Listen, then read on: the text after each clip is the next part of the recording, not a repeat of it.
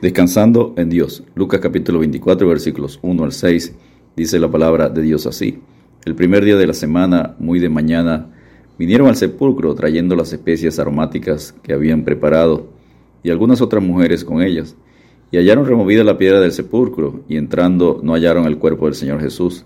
Aconteció que estando ellas perplejas por esto, he aquí se pararon junto a ellas dos varones con vestiduras resplandecientes y como tuvieron temor y bajaron el rostro a tierra, les dijeron, ¿por qué buscáis entre los muertos al que vive?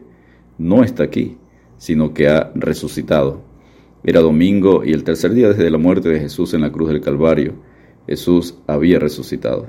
La resurrección del Señor Jesucristo es el acontecimiento más importante de toda la historia. Centrar en el plan redentor de Dios, fundamento del Evangelio, la verdad y esperanza esencial para el cristianismo. Pablo enseña en 1 Corintios 15, 17, si Cristo no resucitó, vuestra fe es vana, aún estáis en vuestros pecados. Punto número uno, Jesucristo murió y fue sepultado. En Juan 19, 30, cuando Jesús hubo tomado el vinagre, dijo, consumado es, y habiendo inclinado la cabeza, entregó el Espíritu. En Juan 19, 34, pero uno de los soldados le abrió el costado con una lanza, y al instante salió sangre y agua, evidencia que murió de un paro cardíaco producido por la crucifixión.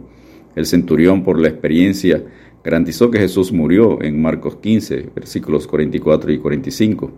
Jesús murió realmente y fue sepultado por José de Arimatea y Nicodemo en Mateo 27, 57 al 61, en Marcos 15, 42 al 47, en Lucas 23, 50 al 56 y en Juan 19, versículos 38 al 42.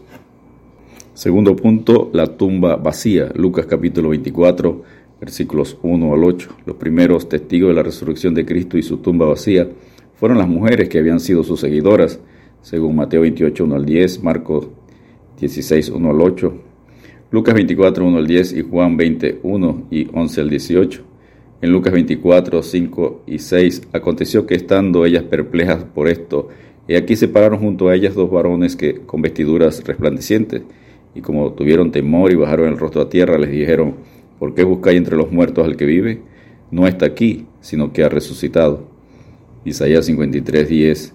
Con todo eso Jehová quiso quebrantarlo, sujetándole a padecimiento. Cuando haya puesto su vida en expiación por el pecado, verá linaje. Vivirá por largos días, y la voluntad de Jehová será en su mano prosperada. Las tumbas de Confucio, Buda y Mahoma siguen ocupadas. La tumba de Jesús está y seguirá vacía. Punto número 3. Los discípulos incrédulos. Lucas 24, versículo 9 al 12. Las mujeres fueron y dieron el informe a los apóstoles de la tumba vacía y resurrección de Jesucristo, pero no les creyeron. En Lucas 24, 11 al 12. Mas ellos les parecía locura las palabras de ellas y no los creían. Pero levantándose Pedro corrió al sepulcro y cuando miró dentro vio los lienzos solos y se fue a casa maravillándose de lo que había sucedido. Cuarto punto, Jesús aparece a sus discípulos. Lucas capítulo 24, versículo 13 al 49. En Lucas capítulo 24, 13 al 35, dos de los discípulos regresan camino de Maús desanimados por la muerte de Jesús y el Señor Jesucristo se les aparece y recuerda todo lo que debía padecer el Mesías, desde Moisés pasando por los profetas. Jesús aparece luego a los diez discípulos en Lucas 24, versículos 36 al 49. Mientras ellos aún hablaban de estas cosas, Jesús se puso en medio de ellos y les dijo, paz a vosotros. Jesús muestra las pruebas convincentes de su crucifixión en Lucas 24, versículo 38 al 40. Pero Él les dijo, ¿por qué estáis turbados? Y vienen a vuestro corazón estos pensamientos. Mirad mis manos y mis pies, que yo mismo soy. Palpad y ved, porque un espíritu no tiene carne ni huesos, como veis que yo tengo.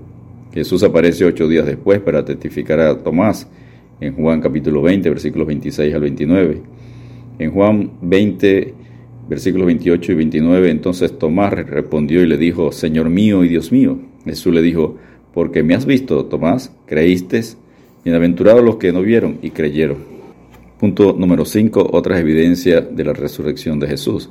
El apóstol Pablo enseña en 1 Corintios 15, 1 al 4, que Jesucristo murió, fue sepultado y resucitó de acuerdo a las Escrituras. Y en 1 Corintios 15, 5 al 8, que apareció a Cefas, que es Pedro, y a los doce discípulos, luego a más de 500 personas, a Jacobo, que es Santiago, y por último a él, a Pablo.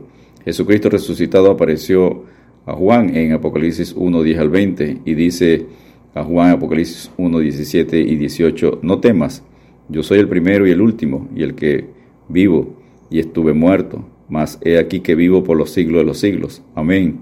Y tengo las llaves de la muerte y del Hades. Enseña el Salmo 48, 14, porque este Dios es Dios nuestro eternamente y para siempre.